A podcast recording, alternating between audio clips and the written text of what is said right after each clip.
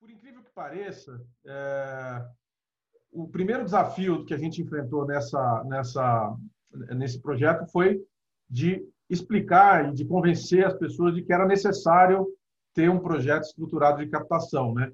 Então ele começa antes da captação, quer dizer, é demonstrar a importância e o valor é, desse esforço, dessa iniciativa. É, e, isso tem uma explicação, quer dizer, é, na, na, educação, no ensino superior, é, certamente as, as, né, as, as, instituições já têm uma, de, de, maneira geral, instituições particulares já têm uma mentalidade é, muito mais, é, digamos, madura nesse, nesse aspecto, mas na, na educação básica existe muito espaço ainda para uma, uma visão mais empreendedora, né? E acho que a própria atuação da Baema, que começou em 2000 e, e, e por exemplo, a Baema tem décadas, ela foi fundada em 1953, mas na, a partir de 2016 ela passou a se dedicar à educação, então ela se transformou numa empresa de educação. E como, como a iniciativa da Baema, algumas outras nessa área, no sentido de é, criar grupos de escolas com afinidades né, pedagógicas ou, enfim, afinidades de valores, mas ajudar essas escolas a uh, aperfeiçoar seus mecanismos, né, sua, sua operação e, su, e sua, seus mecanismos de gestão. Então, é, esse esforço de captação é um deles. Então, o primeiro desafio foi esse, mostrar para os acionistas, para as escolas, para a comunidade, por que, que a gente precisava, é, de fato, desenvolver essa, esse, esforço. É, e aqui, então, tem, tem alguma, alguns números que eu vou passar rapidamente, mas a gente buscou né, nas bases disponíveis. Infelizmente, nós temos né, boas bases de dados aí no, no, no, setor de educação, na base do INEP, é, como é que esse, esse setor evoluiu, é, o setor de educação básica. Então, essa faixa é, é, clarinha aí, amarelada, que tem em cima, mostra como que a, o número de matrículas das escolas privadas evoluiu desde 2007, né? Aí 2015 foi um, teve um pico, a gente saiu de 2007 com 6 milhões e 400 mil alunos matriculados nas escolas privadas, né? Onde tem as escolas nessa faixa das escolas privadas tem escolas particulares, escolas é, confessionais, escolas com convênios, é, enfim, mas são todas escolas privadas. E esse número chegou a, a 9 milhões e 300 quase, tá certo? Em 2015. É, então, assim, houve um, né, um grande. Uh, nesse período ainda houve uma expansão da base total de alunos, né? É, coisa que parou de acontecer desde então mas eh, especialmente houve um crescimento muito grande né, do interesse e, da, e, da, e, das matrículas nas escolas privadas. O que aconteceu a partir desse momento, e aí tem vários motivos, né, vários possíveis fatores, teve a crise econômica, teve tem também questões demográficas, né, de né, você não ter mais um, um, um processo de crescimento, né, uma, uma certa estagnação e até um, uma, uma, diminuição do número de alunos uh, totais aí na, na, na rede de ensino. É, mas você teve, a gente, a gente, andou um pouco de lado. Então, em 2017, uh, esse número que era de 9 milhões e 300 lá quase, em 2015, passou a 9 milhões e pouquinho. Então, teve uma queda já expressiva de quase 200 mil alunos, mais de 200 mil alunos em dois anos. E esse número continuou mais ou menos assim, até que em 2019 houve uma pequena recuperação. Né? E, então, parece que está havendo uma pequena recuperação do número de alunos. Agora, 2020, de novo, com essa crise é, maluca. A gente vai esperar para ver que, os dados do INEP aí, o ano que vem, acho que vai ter muita mudança, né? Mas, enfim, então, a partir de 2015, o resumo da ópera. Parou de crescer o, número de alunos ingressando nas escolas é, é, particulares, ou se matriculando nas escolas particulares. O que aconteceu com as escolas? Aconteceu é, é, um, algo um pouco diferente, quer dizer, elas cresceram em número, então aqui nesse gráfico a gente enxerga o número de escolas é, por, né, por, por, por, tipo de dependência. Então, escolas municipais, né, escolas públicas, municipais, estaduais ou federais, escola privada novamente nessa faixa amarela. Elas eram, em, em 2007, 32.600 aproximadamente, e, e, elas foram crescendo em número justamente para acolher essa demanda crescente é, da, da, da, do público por, por, pelo ensino privado. E elas se tornaram, então, cresceram de 32 mil para 40 mil em 2015, em 2015, lembra que a gente viu que o número de alunos, de matrículas nas escolas privadas é, parou de crescer, cresceu até lá e, e, meio que se estagnou, é, ou até voltou atrás. É, só que com as escolas não aconteceu isso. Então, as escolas continuaram crescendo. Então, se você olhar 2019, né, de 2015 até 2019, houve um crescimento de quase 2 mil escolas. Né? O número de escolas cresceu em quase 2 mil entre 2015 e 2019. Né? Então, é, isso naturalmente causa é, uma mudança na, na, no, na, nessas operações. Então, o que aconteceu basicamente foi que essa, as escolas, aqui mais uma vez, essa linha amarela que está aqui embaixo, é a média de número de alunos por escola privada, tá? Tem aqui em todas as categorias, mas é, em 2014 as escolas privadas tinham 230 alunos em média, e esse número que veio crescendo, né, desde 2007, esse tamanho médio da escola privada, mas desde 2017 foi, esse número foi diminuindo e chegou a menos de 220 alunos. Né? Então, em média, a escola privada perde alunos. Mas será que isso aconteceu de maneira igual é, entre as várias cidades, enfim, nas várias faixas de renda e tal? O que a gente, que a gente constatou também é que não. Né? E aqui vou passar rapidinho, não, não, não sei se está muito boa a visualização, mas assim, o, a, o resumo da ópera aqui é o seguinte: as cidades pequenas e médias, em geral, tiveram um crescimento de tamanho das escolas particulares, das escolas privadas. E as cidades grandes perderam muitos alunos. Né? Então, esse, essa, essa perda líquida que houve de, de, de alunos no, no, total, ela foi muito mais forte nas cidades grandes, o que é natural, porque o que acontece? A, a, o número de escolas aumentou mais nas cidades grandes. Né? Então, aqui, São Paulo, as principais capitais, etc., etc houve, geralmente, a competição começa aí, quer dizer, o, o, aumento do número de escolas começa aí.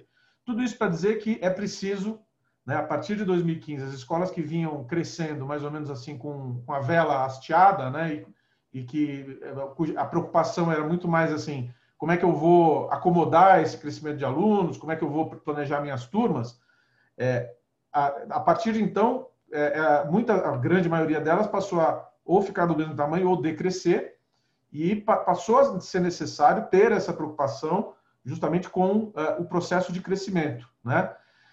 Isso envolve, é, justamente, eu estou usando aqui uma, um, um, gráfico do, do HubSpot, né, que é um dos principais sistemas aí de, é, e é o que a gente utiliza para automação de marketing e gerenciamento de, é, de relacionamento né, com, com clientes. É, mas só para ilustrar que esse, esse processo de captação ele começa lá ah, bem antes da, da, da, do, trabalho de atendimento em si, começa em atrair, né, em, em mobilizar esse público, né, e, então tem várias etapas é, que são, né, e que são assim, bastante desafiadoras, né, e se a gente for para a definição de marketing, quer dizer, é, é, muito comum a gente enxergar marketing como só a comunicação, né, ou só a história a contar, mas não, marketing ele é, é, é quase tudo é, que não é, é, digamos, as funções de, de, apoio, né, as funções administrativas de apoio e, e fabricação ou produção de, de, produtos e serviços, o marketing é quase todo o resto. Então é um desafio muito grande, não é simples para as escolas, né? A gente com um grupo de 10 escolas, é, cada uma com as suas particularidades, né? Algumas já mais desenvolvidas e outras menos, mas não é simples é, criar essa mobilização e essa percepção é, do tamanho do desafio, né? Afinal, a gente tem que criar, comunicar e entregar valor. Né? Não é só criar ou só comunicar, tem que entregar também. Então, o serviço está envolvido. Né? A gente tem que ter, a gente tem que acompanhar todo o ciclo de vida desses, é, desse, desses públicos que a gente atende. Né? E os públicos são diversos. Na educação básica, a gente está falando de alunos, das famílias. Né? Então, essa já é uma, uma, uma, uma complexidade talvez adicional em relação ao ensino superior, porque a gente fala com os pais, mães, responsáveis, né? e também né, com os alunos. Né? E aí tem toda a questão de ex-alunos, enfim, tem, tem, tem, uns nove públicos diferentes com quem a gente tem que falar e tem que falar por muito tempo. Né? Uma coisa é captação, outra coisa é que esse aluno vai ficar talvez por 15 anos na nossa instituição é, e depois vai ser ex-aluno por né, mais 80 anos. Então, é, é, é ou seja, é a missão é grande, né? E eu estou chamando a atenção porque ela já seria grande mesmo que a gente já, já soubesse o que fazer e tal. Mas a gente está aprendendo, no fundo. Acho que a gente, como, como empresa, como grupo, está descobrindo com o apoio né, da Marketing for Edu e, e, e com o uso de, de, de, um sistema que, de fato, é muito, é muito consistente né, para gerenciar todo esse processo, a gente está aprendendo. Mas, então, eu diria que aí, além desses desafios gerais, né, e já, já concluo aqui, a gente tem, tem desafios bastante específicos do nosso, do, da nossa uh, do nosso projeto, né? A primeira é um pouco de uma quebra de tabu, né? De uma, de uma conscientização de que sim é preciso é, vender entre aspas, porque a palavra venda não necessariamente ela é utilizada, mas assim, a gente precisa sim saber contar a nossa história, mostrar nossos valores e é, a, a, trabalhar ativamente para trazer alunos, né? E isso, às vezes, é, pode encontrar dúvidas, choques e, e, desconfortos, assim, quando você fala de escola, né? Porque é óbvio que, que toda a estratégia de, de comunicação, ela é baseada né, no marketing inbound, quer dizer, a gente não vai a gente não faz o mesmo tipo de comunicação que uma, uma, uma empresa de varejo, né? Isso é, é, é meio óbvio, mas é, quando a gente trabalha esse tema com as escolas, é, é, aparecem um pouco essas dificuldades. Então, acho que a primeira coisa é essa, de quebrar um pouco esse tabu. Sim, temos que contar a nossa história, temos que saber atrair alunos para a própria sustentabilidade da, da, da instituição, né? A segunda, muito importante para a gente, é que as escolas têm um, um, certo grau de autonomia, especialmente autonomia pedagógica, e a gente mantém, e é, e é um pouco do nosso espírito. A gente não, não, não é uma, uma um, um, grupo de educação que tenha uma educação uniforme. A gente tem, de fato, várias é, escolas, cada uma com a sua história, com, a sua, com o seu jeito de ser. E coordenar tudo isso num processo único né, de captação, no processo integrado, é realmente um desafio enorme pessoal da Marca de Folha Edu sabe bem do que eu estou falando, né? Desde toda a parte de produção de conteúdo, porque conteúdo é chave para a gente é, atrair é, é, interesse né, do público, é, desde a parte de produção de conteúdo até a, a, a, todas as questões ligadas ao atendimento mesmo, né, ao caminho aí nesse funil de, de, captação, desde o interesse até a matrícula. Então, é, esse, isso para a gente é é um, é, um, aspecto muito importante, né? A gente conseguir lidar com essa diversidade sem ficar é, muito louco só ficando louco o suficiente para conseguir continuar uh, uh, o esforço aí. E a produção descentralizada do conteúdo, né? Porque cada escola sabe muito falar da sua da sua história, da sua, dos seus valores, mas a gente precisa fazer tudo isso convergir para um processo em que essa, esse conteúdo atrai interesse, interesse esse interesse é, é canalizado para o nosso funil de captação. A implantação do sistema foi um desafio para a gente, do sistema, no caso, HubSpot, que a gente escolheu e está bastante feliz com essa escolha, é, porque a gente teve pouco tempo. Né? Então, a gente, é, desde, desde a gente concluir né, e negociar é, esse projeto e orçamento para isso, até a gente implantar, a gente teve assim, praticamente dois a três meses, é, e ainda mais com, com um momento aí de, de pandemia, então foi, foi um desafio muito grande a gente é, pegar oito escolas diferentes e tentar convergir para um projeto, para um processo único e para um sistema único. A gente teve então, sabia que ia ter esse desafio e continua tendo. Mas, ah, felizmente, a gente já está num momento de maior estabilidade, inclusive está enxergando outras possibilidades, por exemplo, como fazer um processo de matrícula né, online integrado, por exemplo, com o Educa Legal, que é a plataforma que o Pedro talvez mencione aí, é, é, que é uma, uma, plataforma que permite assinatura digital, enfim, facilita a vida desses, desses, dessas famílias de novos alunos. Mas a gente está caminhando nisso aí. É, Gestão dos indicadores, né? entender quais são as fontes de audiência mais qualificadas. Dizer, tudo isso leva algum tempo e demanda algum trabalho de é, mineração aí dos dados e, e de extração de, de, relatórios do sistema. É, felizmente, o HubSpot tem, dá muito essa facilidade né, para a gente enxergar isso e acho que a gente está amadurecendo bem esse entendimento. Depois, a questão própria do atendimento, né? Quer dizer, tem, a, a demanda flutua. Então, a gente agora, por exemplo, está num momento de maior procura e às vezes você tem limitações e gargalos nas equipes de atendimento. São pequenas equipes em cada escola e a gente está tentando justamente dar vazão para esse atendimento usando automação, né, que o sistema proporciona, e também usando gente mesmo, né, atendendo esses momentos de, de pico. É, outra coisa, e aí finalizando, que, que nos, nos trouxe muito desafio foi essa questão da recuperação de, das, das, famílias que desistiram, especialmente a educação infantil. Né? Isso foi uma coisa nova esse ano, quer dizer, claro, você tem é, evasão todo ano, mas nesse ano a gente teve uma concentração muito grande disso na educação infantil, porque foi a, a, o segmento que, de fato, é muito mais difícil atender com a educação à, à distância. Né? Então, o AVA foi muito bem sucedido, mesmo as escolas que não estavam muito habituadas fizeram essa transformação rapidamente, atendendo muito bem ensino fundamental para frente. Ensino, educação infantil ficou mais é complicado por natureza e aí isso gerou muita desistência. Então a gente está trabalhando em cima dessa base de, de, de, famílias e acho que com, com resultados até aqui promissores. Quer dizer, uma grande parte delas quer voltar, então acho que foi muito importante também usar essas ferramentas e usar esse, esse processo que a Marketing for Edu nos ajudou a implantar é, para ter essa atenção também com essas famílias que é, ficaram aí no limbo, né, que desistiram, mas que querem voltar. Então, basicamente, são esses os, os pontos que eu queria trazer e fico depois à disposição para a gente, depois do, do Pedro falar e para gente, a gente conversar, enfim, tentar, tentar trocar ideias. Caio, pode falar, Pedro. Não, não, aqui tem uma pergunta, acho bem interessante. Caio, qual, qual foi a ação interna que obteve a maior aceitação para quebrar o tabu de vender, Caio? Foi o Bruno Leite que fez essa pergunta. Cara, olha, boa pergunta. A maior ação interna é conversar sem parar nessa bendita dessa tela aqui, entendeu? Com todo mundo, mostrando a sua cara, mostrando que você não, não veio de outro planeta para é, transformar a escola é, num, num, bicho que ela não é, em uma coisa que ela não é, né?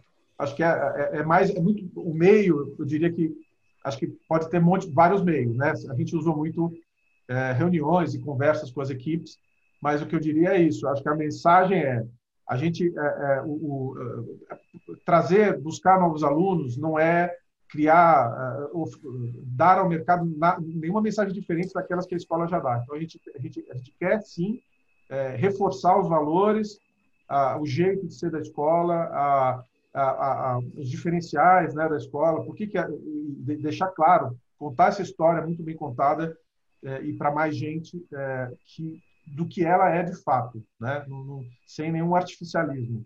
Então, acho que essa é a, a, mensagem que, que fica clara quando você tem a oportunidade de interagir com as pessoas. E, e aí, dando meu testemunho, cara, eu não conheço nenhum grupo, né, de todo esse tempo que eu trabalho com educação, nenhum grupo que respeita tanto a opinião da escola, sendo, sendo muito sincero, né? Entende tanto a opinião da escola, eu acho assim. A escola tem uma autonomia é, é, é, de linguagem, de, de abordagem, de processo, é, que como tem na Baema, realmente é, ela realmente tem isso e, e, é um trabalho de convencimento mesmo, porque se ela não não não aceitar, ela ela segue o modelo que ela tem, né? Então é, é um processo de, de venda mesmo. Todo tempo tem que Caio tem que estar tá, e o Caio time do Caio, evidente que Caio tem um time grande é, e competente que fica o tempo todo trabalhando isso com as, com, com, as escolas. As escolas também estão muito abertas, também não tem ninguém lá do outro lado que seja fechado, mas eles estão muito abertos e, e é o tempo todo trabalhando isso e, cara, Caio faz sem brincadeira, acho que umas 10 reuniões por dia, não sei nem como é que ele consegue. É, por aí. É, dá 10 vezes mais trabalho. No, no, no, fundo é isso. Vocês sabem é. que vocês também tiveram, tiveram esse trabalho. Não dá 10 vezes mais trabalho, mas é um, não, mas é culturalmente é, é completamente é, é, diferente. A nossa que... essência é essa, né? Não, não, não poderia ser diferente. A gente adquiriu essas escolas, a participação nelas, porque porque elas são o que são, né? Então, não, não, é, e é, isso é um, é um ativo muito importante para a gente. Então, é, a, a, nossa diretriz é essa: é, é, ter, é manter um, um, grau de autonomia que mantenha né, essa, a genética e o DNA dessas escolas muito forte, porque é isso que as faz é, ser, ter, ter excelência. Então, isso dá um trabalho louco, né? Por isso que a gente as marcas são muito boas também, né, da loucura que é isso, mas é, é, uma loucura boa que também traz muita satisfação, porque quando a gente cada passo que a gente dá é muito é muito comemorado. Assim. Sim.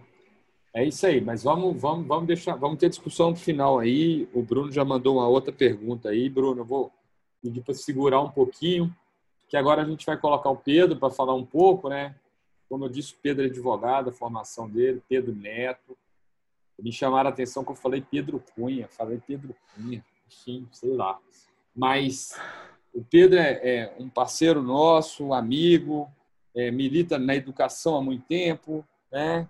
E, e, e, então é de confiança nossa. Então a gente queria trazer ele para falar desses desafios aí que a pandemia apresentou né, para as escolas, num primeiro momento, e após a pandemia, ou durante a pandemia, veio a questão do LGPD, que também é um assunto muito importante, dentro desse processo de captação, de renovação de alunos e renovação de contratos. Então, o Pedro vai falar um pouco para a gente, e aí eu também estou com umas aqui guardadinhas, Pedro, para você no final aí. Fique à vontade, tá? Legal. Obrigado, Gustavo, pela oportunidade, professor Fernando, por nos receber aqui hoje, Tório também, a, Mark Foedu tem se mostrado aí uma grande parceira da Educa Legal nessa empreitada na qual a gente se jogou. E o Caio, meu agradecimento é imenso. O Caio é, é não só um parceiro, mas também é cliente, né, Caio? Então, realmente, é, é, vivenciando esse desafio que foi narrado aqui pelo Caio, é, das escolas que, que fazem parte do Grupo Baema, é que a gente aprendeu um tanto de coisa e desenvolveu um tanto de coisa que hoje a gente consegue colocar aí à disposição do mercado.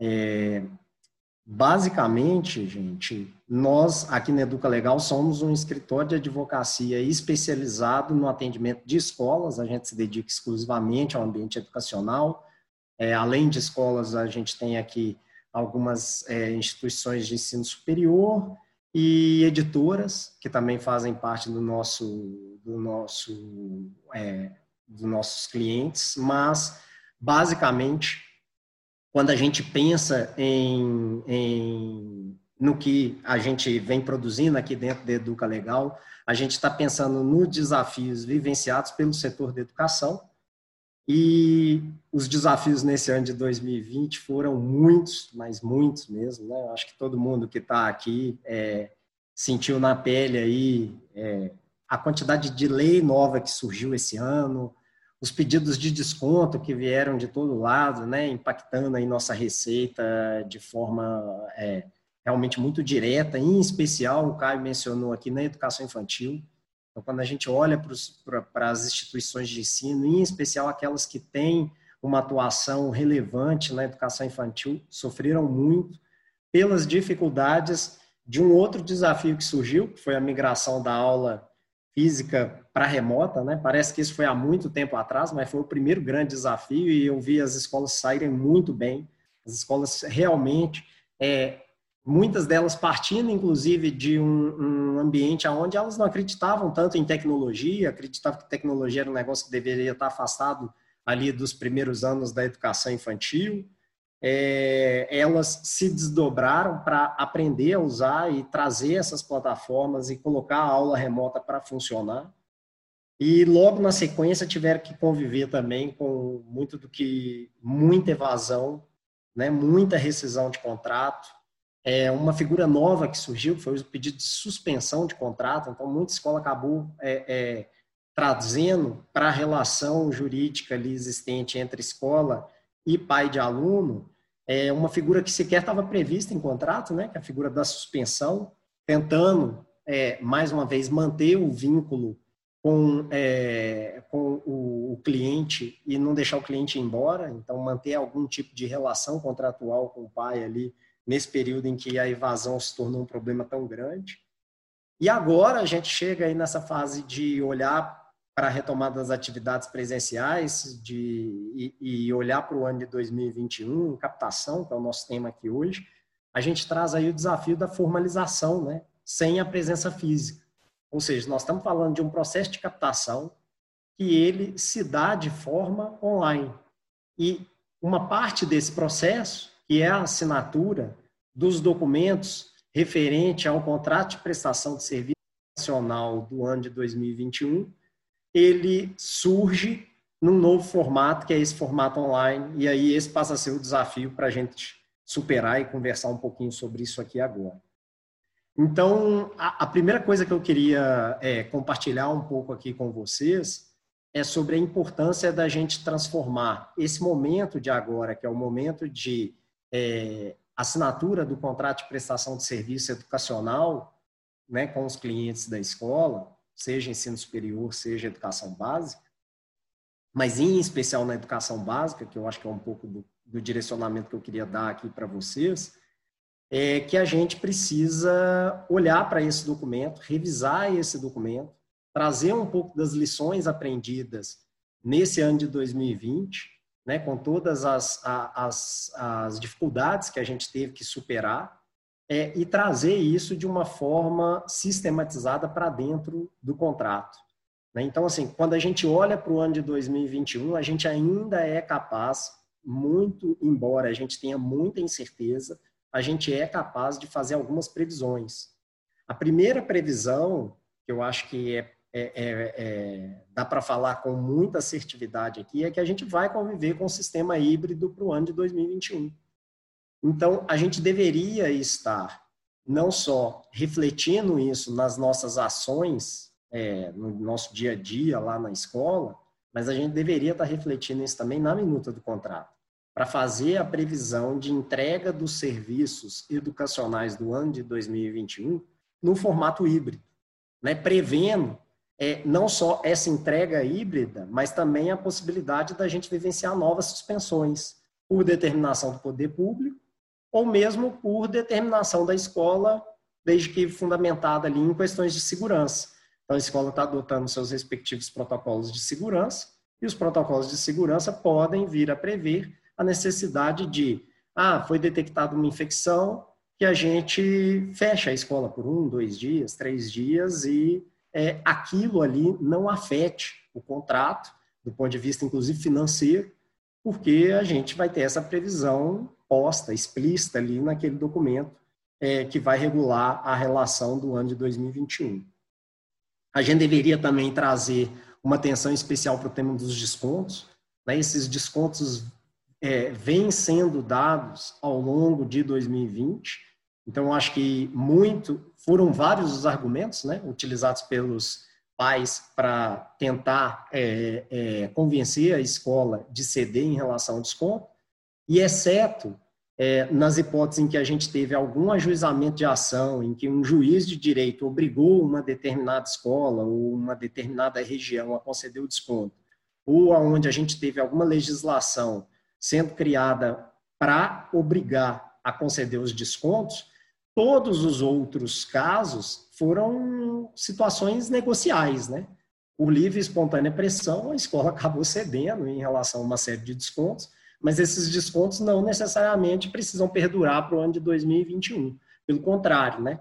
a gente prevendo todas essas possibilidades é, de, de aula híbrida, de ensino à distância em caráter opcional para aqueles que não queiram, por exemplo, frequentar as aulas presenciais, que esses descontos não sejam é, objeto de nova negociação sobre um argumento que foi trazido aí ao longo desse ano, de, por exemplo, de que houve modificação do contrato, porque as aulas tinham sido contratadas presenciais e, na medida que foram migradas para aulas remotas, haveria ali uma justificativa para algum desconto.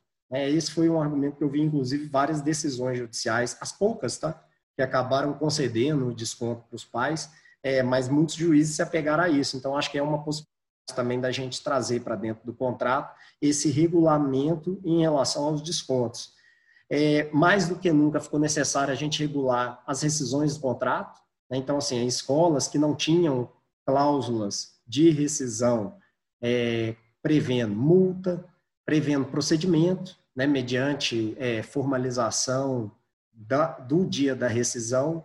Então, essas escolas sofreram mais. Então, acho que agora é uma lição aprendida aí, é uma lição que fica para a gente para o ano de 2021 trazer uma cláusula de rescisão muito bem explicitada, muito bem descrita, tanto do ponto de vista procedimental quanto do ponto de vista de multa, né? A gente tem recomendado a fixação de uma multa em relação ao período residual do contrato, na hipótese da gente ter uma rescisão antes do término do ano letivo. É, e por último, um tema citado aí pelo Gustavo, que é essencial que esteja previsto aí nessa minuta é, de contrato para o ano que vem, e são os temas relativos à LGPD. Quando a gente está falando de educação básica, em especial, a gente tem, de um lado, uma obrigatoriedade prevista na Lei é, Geral de Proteção de Dados, é, é falando que a gente deveria é, obter é, autorização do responsável legal pelo menor de idade para é, é, tratar dados, e de um outro a gente tem a necessidade óbvia, básica, gritante das escolas em, em receber dados dos seus respectivos alunos, né? Dados esses, inclusive, que vão permitir a escola saber como lidar com temas é, relacionados à saúde, né, que é a ficha de saúde, que é preenchida ali é, no momento da matrícula ou da rematrícula, e outras informações que vão sendo coletadas, inclusive informações de cunho pedagógico, que vão sendo coletadas através de plataforma, é, através da, de todo o atendimento que é feito pelas escolas ao longo do ano letivo, e esses dados vão sendo tratados em, em diferentes formatos. Então, a gente precisa necessariamente trazer para dentro da minuta do contrato essa autorização, uma autorização expressa é, para que esses dados sejam coletados. É, por fim, gente, o que eu tenho para dizer aqui é, do ponto de vista de contrato, eu acho que é isso. Depois a gente, na conversa, aí, a gente pode aprofundar no tema que vocês tiverem interesse.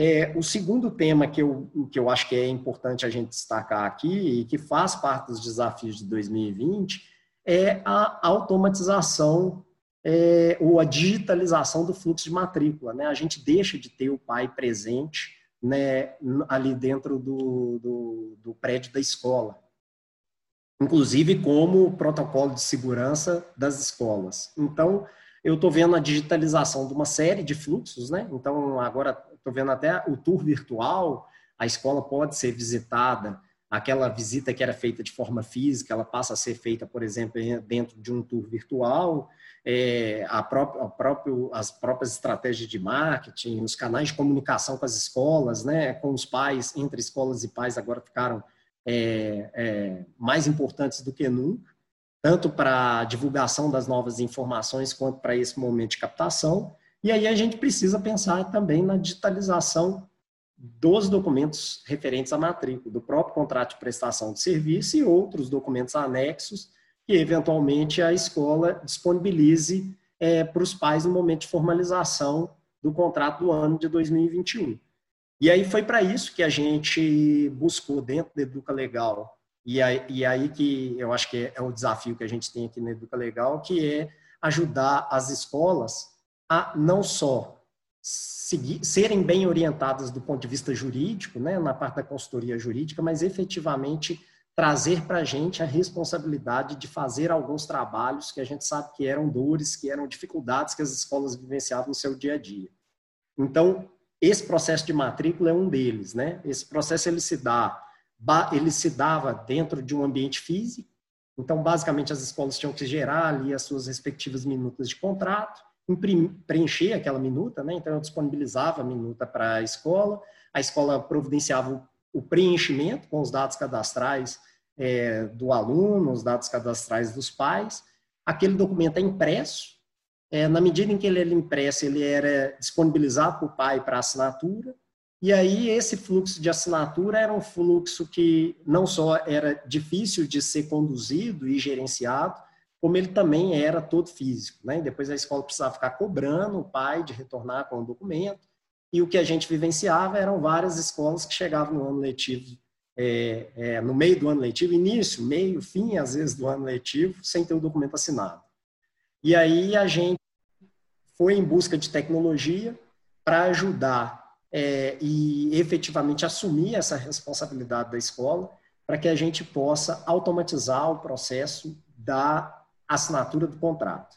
Então, a gente hoje é, busca esses dados junto à escola, vai dentro do HubSpot, vai dentro do RP da escola, ou mesmo faz uma exportação de dados para uma planilha de Excel, a gente trata esses dados, gerando as minutas de contrato, envia esses contratos para os pais nos e-mails cadastrados. Os pais recebem esses documentos em formato digital, assina o documento é, através de alguma solução é, integrada com a nossa aplicação, né, de, que garante ali a autenticidade daquela assinatura, e a gente recupera a certidão gerada, o contrato assinado e armazena num espaço próprio que a gente constrói para a escola, aonde é, a escola vai conseguir acessar aquela documentação, ter aquela documentação ali disponível para ela, com o usuário, com senha, enfim, num ambiente seguro e, vai permitir essa gestão de documento num formato todo online. Basicamente é isso, Gustavo. O Pedrão, beleza. Então, assim, já tem, começou a pipocar um monte de perguntas aqui já no, é, no chat aqui. É, professor Serra, é, Se quiserem fazer uma colocação, eu já tenho uma pergunta, eu tenho uma pergunta minha para o Caio, tenho uma para o Pedro. Legal perguntar, queria... as, perguntar as do, do, do, chat mesmo, acho que é. Tá, tá. Alguma coisa aí, professor? Quer trazer alguma. Não, não, alguma... acho que fica. Deixa, responde primeiro o chat, depois eu. eu tá bom. Então tá, o, o pessoal do chat vai ficar bravo comigo. Não, mas eu vou fazer uma aqui minha, que foi encomenda de um cliente meu, que vai muito dentro do que o Pedro falou. Primeiro para o Pedro, a questão da assinatura digital. É, a gente vê que algumas escolas, faculdades, é, o pessoal usa ou o cliente dá um aceite no contrato lá no sistema dele, lá no RP ou no site. A pessoa lê o contrato, vai, pai, dá um, um aceite ali. E tem algumas, igual a gente, tem alguns clientes que a gente desenvolveu um chatbot que, dentro desse modelo da Educa Legal, que ele vai lá e preenche um contrato com certificado né, digital lá, um contrato, assinatura legal. E aí eu queria é, que você esclarecesse isso para o pessoal, né? A validade legal desse documento, que é só um cheque ali no, no PDF, no site do cliente ou no RP, e desses documentos de assinatura digital que a gente tem vários players aí que oferecem esse serviço. Então, eu queria que você falasse isso para a gente aí, tirasse essa dúvida aí que é de um cliente nosso que me pediu. Ótimo, Gustavo. A pergunta é muito boa, é, porque basicamente quando a gente vai para um ambiente do contrato digital, a gente teria três é, hipóteses de assinatura, tá? com níveis de validade diferentes.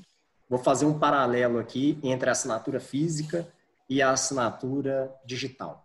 A assinatura física mais garantida que existe é quando você vai lá no cartório e assina na frente do oficial do cartório, e aí ele fala que ele te viu assinando e ele atesta aquilo ali, falando o seguinte: olha, quem assinou aquele documento é, foi a pessoa que se identificou, que eu vi, que foi o, o Gustavo, com o CPF tal, carteira de identidade tal, apresentado no ato. É, por exemplo, a assinatura da escritura pública. Essa versão existe hoje no universo digital e é aquele tokenzinho do CPF digital que a gente assina. Quando a gente faz aquela assinatura com o CPF digital, que é hoje como que os juízes assinam lá as sentenças judiciais e tudo, nós estamos falando o seguinte, o nível de segurança é, do ponto de vista tecnológico, provavelmente é maior, inclusive, tá? Mas do ponto de vista jurídico aqui, que eu acho que é a ótica que eu estou trazendo para você para te responder isso, entende-se que é o mesmo nível de assinatura, o mais top que existe. Logo na sequência, você tem a figura no físico do reconhecimento de firma, ou seja, você assinou o documento físico, levou lá no cartório, tem a, o cartório tem a sua assinatura, ele olha e fala, olha, por é, é, semelhança, eu estou reconhecendo que quem assinou esse documento aqui foi o Gustavo. O paralelo disso dentro do ambiente digital é a assinatura eletrônica que você oferta aí no HubSpot e que é, o DocSign também vai ter essa solução, o ClickSign, enfim, tem uma série de ferramentas que disponibilizam isso. E dentro do aplicativo da Educa Legal, a gente também fez foi a integração com uma ferramenta dessa. Porque é um cara especializado, uma empresa de tecnologia especializada em reconhecimento de autenticidade, que é capaz de fazer um serviço tão bom quanto, ou melhor, né, inclusive, do que o do oficial do cartório. Ele vai atestar, e aí ele tem diferentes validações, são validações em, em série, qual que é o IP da máquina, e inclusive ele gera uma certidão onde você é capaz de enxergar aquilo. Qual que é o IP da máquina, qual que era a localização de latitude e longitude que aquela pessoa estava no momento que ela fez a assinatura, qual o e-mail, qual foi o momento de visualização, etc, etc. E então essa empresa certifica de que aquele, aquele documento foi assinado por aquela pessoa mesma. Da mesma forma que o cartório com reconhecimento de firma também faz essa validação. Então, e por último, nós estamos falando o seguinte, de uma assinatura que não existe no ambiente físico, mas que dentro do ambiente digital é o tal do aceite. É o aceite que a gente dá, inclusive, no termo de aceitação na hora que a gente baixa qualquer aplicativo, entra no site novo, etc falando, ah, estou de acordo com a, o documento, eu li esse documento. Esse documento é um documento que ele, de alguma forma, sim, ele acaba valendo como prova de que alguma pessoa assinou, mas ele não tem é, presunção da verdade. Ou seja, é, como ele foi gerado por uma das partes interessadas, ou por um sistema contratado por uma das partes interessadas, você não tem o agente terceiro certificando de que quem assinou foi aquela pessoa que assinou mesmo. Além de você não ter toda a tecnologia por trás que vai te garantir que aquela pessoa que assinou aquele documento é aquele documento mesmo. Então, o judiciário vai olhar para isso de uma forma diferente. E você vai precisar utilizar de outros meios de prova para garantir de que quem assinou foi aquela pessoa mesmo. Então, você vai conviver com o risco, nessa terceira hipótese, de você ter um contrato que não seja reconhecido como o que a gente chama de título executivo extrajudicial, que é o que te permite ir lá e executar a dívida falando para o juiz o seguinte, olha, esse cara que me deve, por favor, notifica ele, manda ele me pagar em 72 horas. É isso. Tá bom, beleza. O, o... Agora eu vou fazer uma aqui para o Caio. É... Lucas, ODB. É... O Caio falou das ações de recuperação de desistentes, né? Ele queria, se você pudesse citar alguns exemplos dessas ações, Caio, que vocês fizeram em alguma unidade da Baema em cima desses desistentes aí. Uhum. Bom, primeiro eu tenho que ser muito sincero e dizer que, como isso é algo muito, até muito inusitado, né? Quer dizer, você recuperar, tentar recuperar pessoas que desistiram no próprio ano, né? E uma situação muito específica, a gente ainda não, não conseguiu fazer uma avaliação uh, definitiva sobre o sucesso ou insucesso. Agora, o que, que a gente está fazendo? Né? As escolas atuam, às vezes, de maneira um pouco, um pouco distinta. Primeiro, a gente está, uh, obviamente, tem toda, tem toda a, identificação nos no, no sistemas dessas, dessas famílias que desistiram. E aí, claramente, a gente está falando de, educa de, de, de, educação infantil, né, dos primeiros anos. É, e aí, quer dizer, qual a próxima providência? Vamos, vamos, então, entender os motivos, entender a situação de cada família, e a gente está fazendo isso com a ajuda do, da, do, do, HubSpot. Então, tem, a gente tem uma, um funil, né, um pipeline né, dentro da nomenclatura do sistema específico para identificar e nos relacionar com essas, com essas famílias. E aí cada escola fez um pouco de uma fez um, tem uma estratégia específica. Muitas delas, de fato, entraram em contato com todas essas famílias para entender, escutar, ouvir, quer dizer, ó, contatos, eu digo, posteriores àqueles que geraram a, a desistência, né? É, mais recentes aqui, né? Pensando já no, no, na continuidade no ano que vem. Então, tem, tem, tem escolas que entraram em contato um a um mesmo, pessoalmente e tal, entendendo a situação de cada família, entendendo a propensão daquela família a, a, a voltar, né? A, a, se, a se relacionar com a escola. É, a gente usou também é, alguns recursos de pesquisa, então foi feita por exemplo, no Colégio Apoio, em Recife, foi feita uma, uma, uma enquetezinha, uma pesquisa né, sobre o interesse de retorno e a, e a, informação que a gente tem até agora me, me parece positiva, quer dizer, aproximadamente 70% das famílias têm interesse em retornar para a escola. Claro que é, e, e, é, e, é, mais ou menos razoável isso, porque elas não saíram porque, é, enfim, porque deu na, na, cabeça, saíram porque viam dificuldades no ensino digital né, para essas crianças. Você tem as, as, escolas elas se reinventaram e certamente os professores tiveram um papel assim absolutamente vital nisso, né, de é, proporcionar que mesmo as crianças tivessem atividades em casa é, com é, de forma com intencionalidade, com né, com de forma planejada, que as, que as crianças pudessem de fato assimilar um pouco daquilo que seria o conteúdo né, que seria apresentado na sala. Então, é, houve atividade para essas, essas famílias, mas aí, então, é, é a desistência foi porque, é, enfim, muitas vezes uma, a situação financeira da família está pior, é, ou, de fato, não, não quero mandar a criança para a escola e, e, e não estou não tô enxergando o valor, não estou percebendo uh, que, a, que os meus filhos estão, enfim, tendo, aproveitando esse momento, né? É, mas não, isso nunca é uma desistência da escola, né? Então, primeiro ponto é esse, quer dizer, a, a, aparentemente a, essas famílias elas querem continuar, de forma geral, né? Se, a maioria quer continuar, né?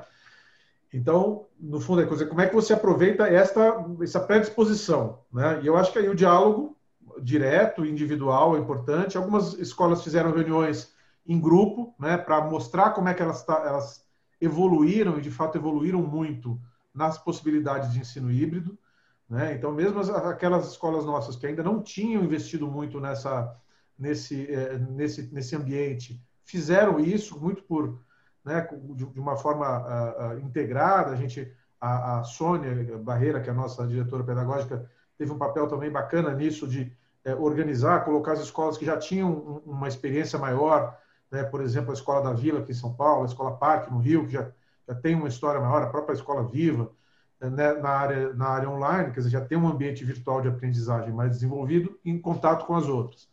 Então, o que essas outras escolas estão fazendo, e o caso do apoio é, é, é, é um exemplo disso, é, mostrando para esses pais né, e para essas, essas mães é, o esforço que foi feito, os resultados que, que foram é, gerados. É óbvio que não, não é a mesma coisa, né, a criança está no ambiente virtual, mas a, a, os benefícios que, que foram criados e, a, e, e, as possibilidades que foram criadas com o, o, os ambientes, os AVAs, né, que foram criados nessas escolas, foram apresentados para esses pais, seja individualmente ou coletivamente.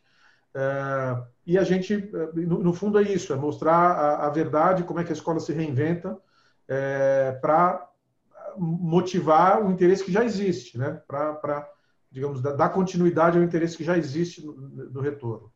Então, é, e é óbvio que é, olhar isso, a gente ter, conseguir ter uma visão integrada disso no sistema é fundamental para que a gente é, eventualmente identifique uma escola em que é, não está vendo esse movimento, ou que não, a gente não está tendo fôlego, tempo para cuidar né, de, dessas, dessa, desse, desse, dessa situação e, e, e, tomar ação. Mas, de forma geral, a gente está conseguindo ter essa atenção. E, é claro, tem, um, tem, tem também uma mensagem para esses pais que é o seguinte: olha, vocês estão, vocês são, estão com a gente, a gente não, não perdeu vocês, a gente considera que vocês fazem parte, continuam fazendo parte da nossa da nossa comunidade, a gente quer ter vocês de volta no nosso dia a dia, né?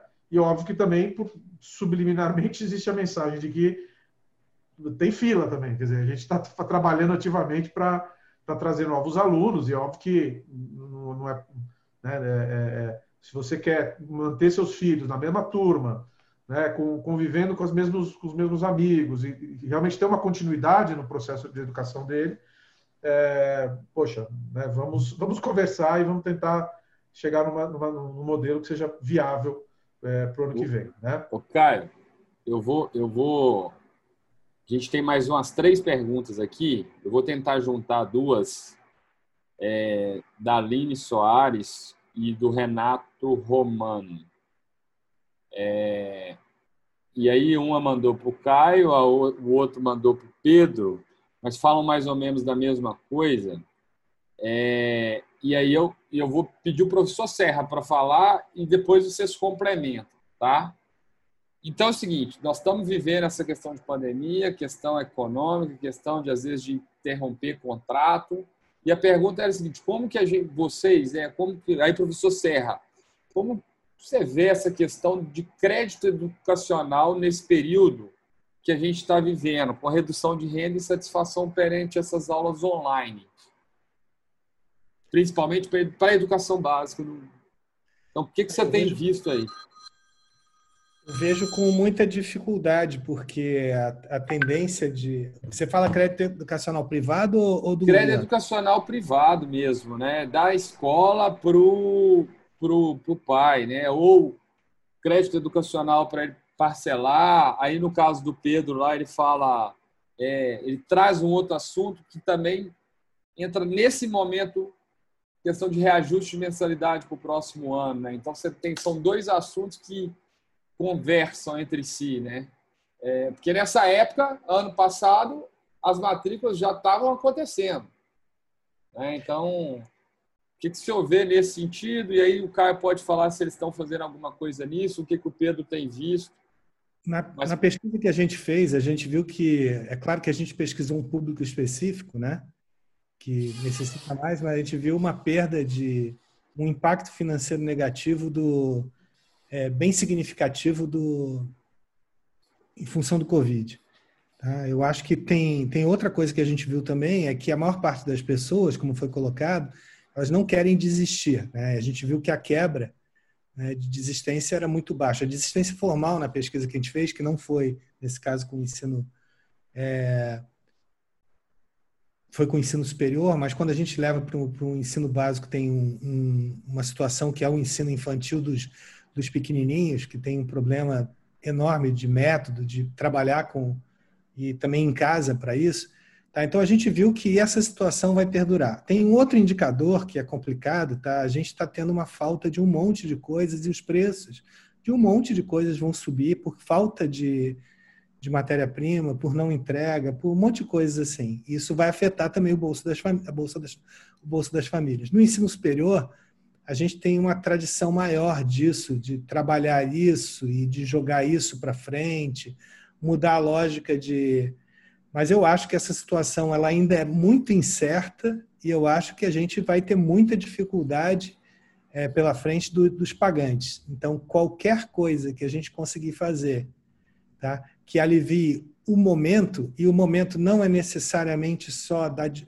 Não é, não, às vezes nem é o desconto, mas como isso pode ser, essa dívida pode passar para frente, como a gente pode flexibilizar e tratar isso caso a caso, eu acho que isso vai fazer diferença. Em especial, agora complementando, já que foi falado, a gente vai continuar em 2021 com a possibilidade, como foi falado, de ter ou não é, a situação, uma situação híbrida, ou uma situação entrando em 2021 ainda é, é no remoto. E a gente continua tendo os mesmos desafios com o infantil, principalmente, e que a gente tem que arranjar uma maneira de cobrir. Dependendo do público, né, como eu disse, em ensino superior, é, se distribuiu o chip, se distribuiu o celular, fez uma série de coisas para reter o aluno ainda se facilitou o pagamento, alguns reduziram a operação, mas isso também foi traumático porque a, a operação teve que ser reduzida na ponta. Então, é, professores perderam emprego, uma série de coisas aconteceram. No ensino básico é um pouquinho mais difícil de trabalhar isso daí, mas eu acho que o, o eu, em vez de trabalhar o crédito de maneira generalizada, eu tentaria resolver a situação caso a caso. Não sei qual é a opinião dos demais, mas trabalhar generalizadamente o crédito eu acho complicado. Caio? É, eu, eu, o, meu, o meu comentário, bom, eu, eu não sou, eu não tenho uma, uma, uma história ainda na educação, já uma história profissional já meio longa, mas na, na educação é, ainda ainda recente, né? Comecei em 2019 na, na Baema, mas assim a minha percepção é de que a gente não tem os mesmos mecanismos, instrumentos é, de financiamento né, que, que existe, existiram mais ainda e, e existem no ensino superior. É, então, então, acho que assim é, é, é uma lógica que ainda está para ser construída. A, gente, a Baema fez, é, logo no início da, da, da pandemia, a gente é, propôs uma, uma, o financiamento de, de algumas parcelas, algumas mensalidades, né, com, com, juros quase simbólicos, depois acho que até foram, e com, com pagamento ao longo do ano que vem.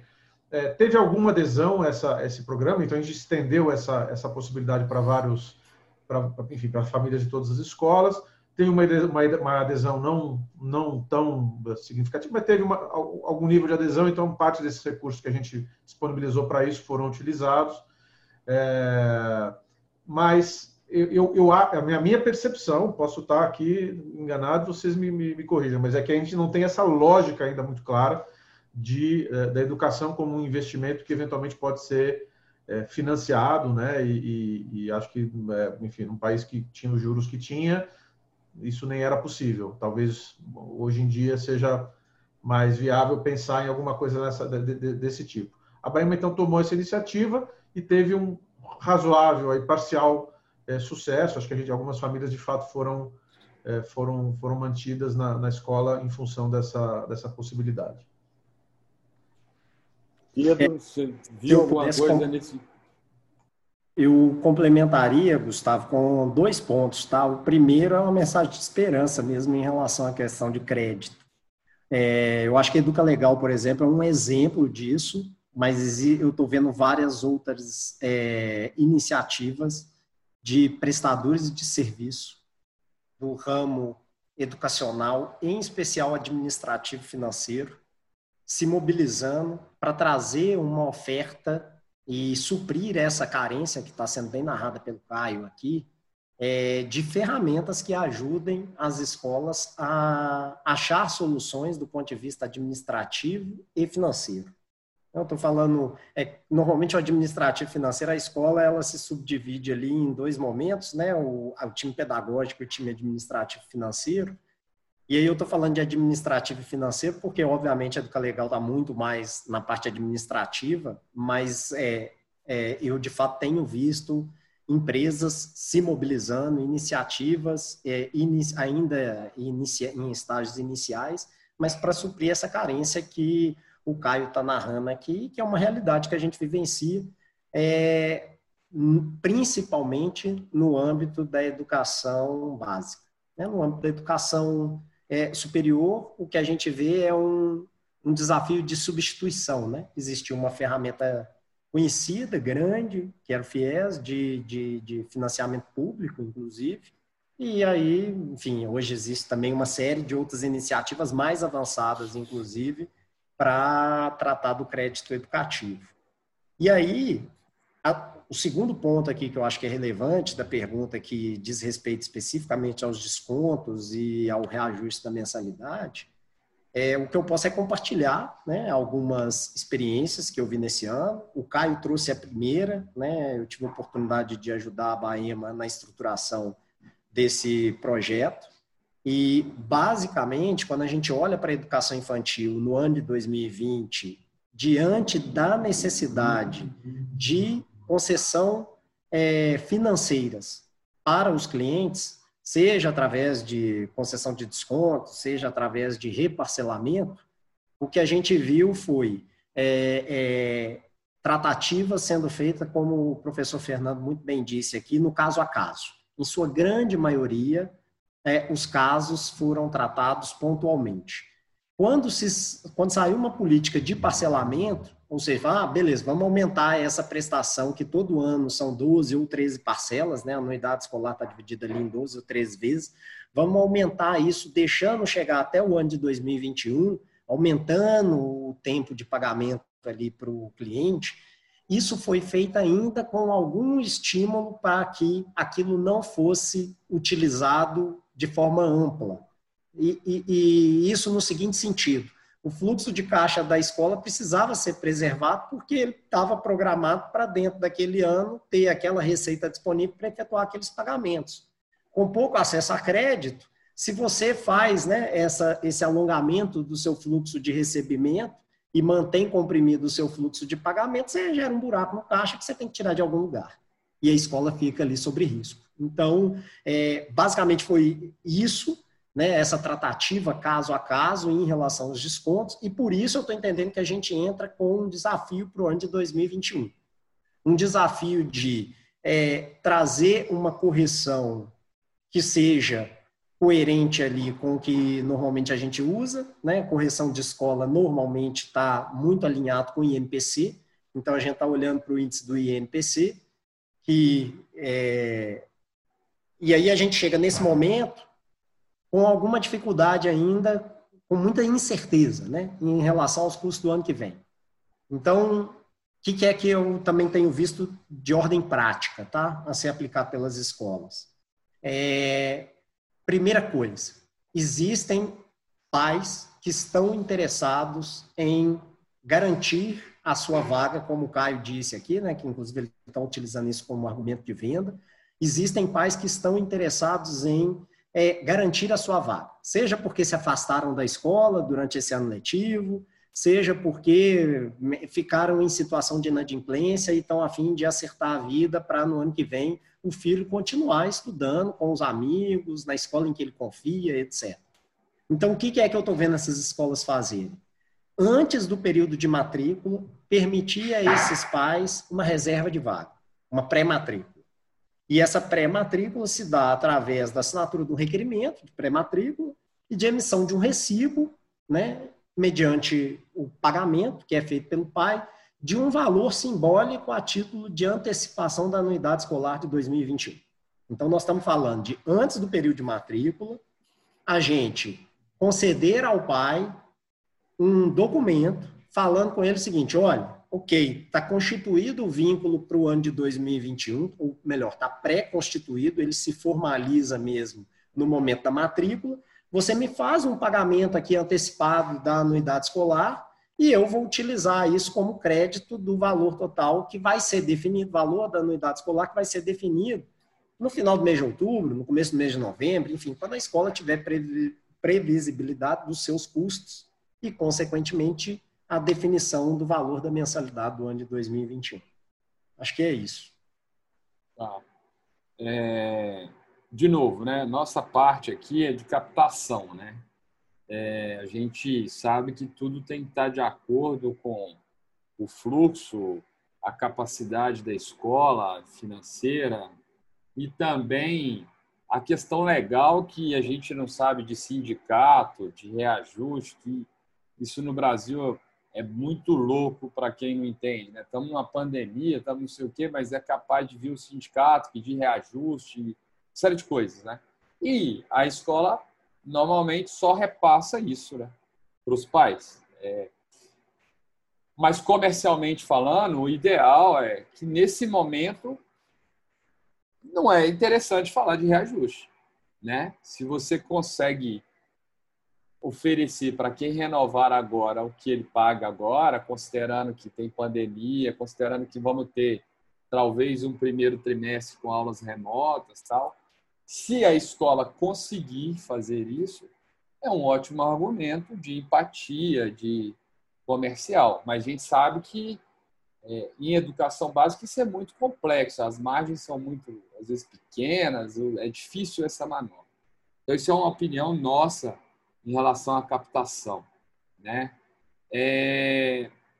Tem uma última pergunta aqui do Tiago Reis. Tiago é parceiro nosso, amigo, já teve frente nos Estados Unidos, é da Way American School. Eles têm um programa bem interessante que eles têm parceria com algumas escolas de educação básica e eles oferecem a disciplina de inglês como é, high school para as escolas, né? Então a escola oferece, o aluno vai na parte da tarde, tem aula de inglês com o professor americano. Os caras mandam professor dos Estados Unidos para cá morar para dar aula na cidade. Também bacana. Depois um dia nós vamos chamar o Tiago para explicar um pouco disso, que também é interessante, que é, é como se diz, é uma diferenciação de portfólio da escola, acho que faz sentido. Mas a dúvida dele é, para o Pedro, né? É, no caso de cláusulas que não estavam previstas é, num contrato anteriormente, a possibilidade de inserção de apenas no momento da rematrícula, só existe possibilidade de, reinser, de inseri-las na rematrícula, o, o, Pedro, né? Dos contratos Legal. que estão vigentes agora, só é possível alguma coisa é, incrementar só na rematrícula ou consegue no meio do contrato tal. É... Essa é a dúvida dele. Legal. Agradeço aí o Tiago pela oportunidade aí de explicar com um pouquinho mais de detalhe o tema dos contratos, então. Então, ao longo do ano de vigência, tá, Tiago Gustavo, a gente tem a possibilidade de celebrar aditivos aos contratos de prestação de serviços educacionais. É, inclusive, é recomendável que seja feito na hipótese da gente, por exemplo, fazer esse reparcelamento. Né? Se a gente faz um reparcelamento, por exemplo, a gente deveria buscar a formalização desse reparcelamento para ter ali por escrito qual que é o novo fluxo de pagamento que foi acordado pelas partes. A gente poderia fazer aditivos ao contrato, sim, mas ele representa um desafio do ponto de vista da formalização, da negociação, ele depende da concordância da outra parte e essa assinatura.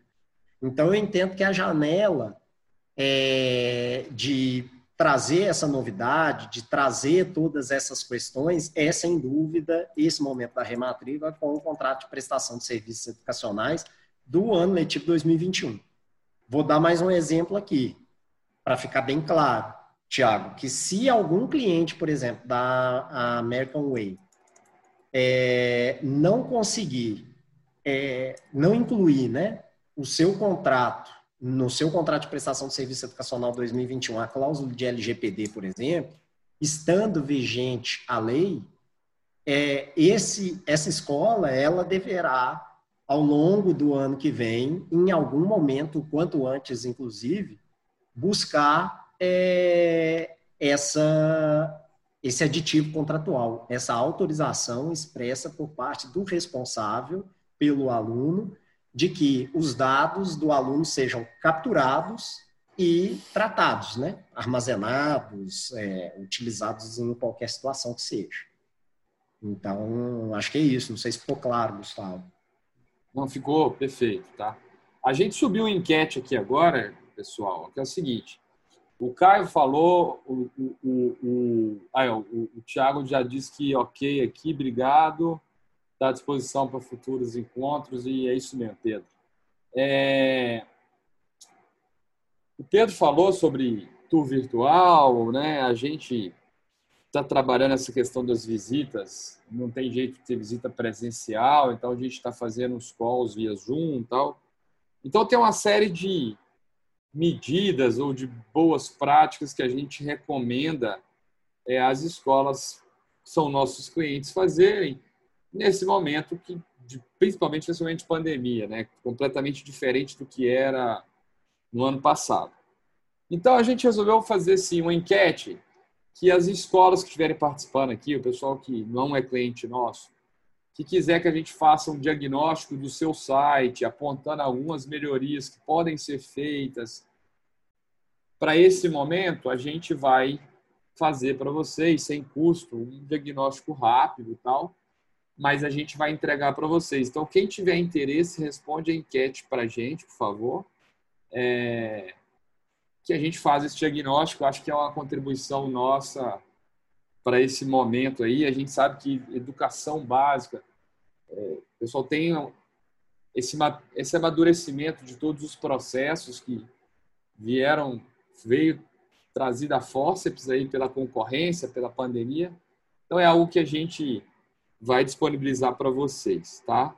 É, Tório, tem alguma contribuição a fazer? Professor Serra, a gente já respondeu todas as perguntas. Alguém quer perguntar mais alguma Não, coisa? Só agradecer mesmo todo mundo. Isso. Professor Serra. Queria reforçar uma coisa que a gente tem é, e tem a ver com isso dos dados também, mas que todo, embora o trabalho de retenção no ensino superior seja diferente, mas essa integração entre entre o, o mercado, o acadêmico e o administrativo, a gente não vai mais poder pensar disso de forma separada, né? Então essas coisas, então a dizer o administrativo está muito separado do acadêmico, essas são engrenagens que têm que andar juntas para retenção, é, para captação, para evitar a evasão no nono ano, para se garantir aluno no, no, no 12 pré-vestibular. Então, essa é uma lógica que é, tá, o ensino superior tem se movimentado e que eu vejo que pra, vai ser cada vez mais frequente o uso de analytics e o uso das mesmas ferramentas. Eu acho que o Caio chegou a mostrar um pouquinho disso, né? daquilo que a gente usa na captação também para se comunicar e reter e estar tá próximo desses grupos todos que são complexos de tomar conta. Né?